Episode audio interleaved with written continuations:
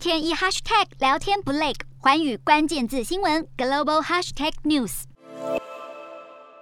乌俄第一阶段谈判落幕，俄罗斯似乎不打算和平撤军，因此各国仍积极援助乌克兰。加拿大总理杜鲁道二月二十八号宣布，增加向乌克兰运送的第三批致命武器。此外，挪威政府二十八号也在一份声明中提到，将向乌克兰运送武器。这是在俄罗斯入侵乌克兰后最新一个这样做的欧洲国家。而日前，乌克兰总统泽伦斯基公开向国际喊话，呼吁外国人士前往全球各地乌国大使馆报名加入国际军团，帮助乌克兰抵御俄军。截至目前，已经有丹麦、拉脱维亚等国开放公民参战驻乌克兰。丹麦总理指出，这是任何人都可以做出的选择。而拉脱维亚国会投票一致通过。允许国人自愿前往乌克兰参战。至于英国外交大臣特拉斯，虽然表态支持英国公民前往乌克兰参战，但遭到不少议员批评，指出任何去乌克兰作战的英国公民都会违反1870年通过的外国征兵法，并构成刑事犯罪。该法律规定，任何英国公民加入外国军队，并与和英国处于和平状态的国家作战，都属于非法行为。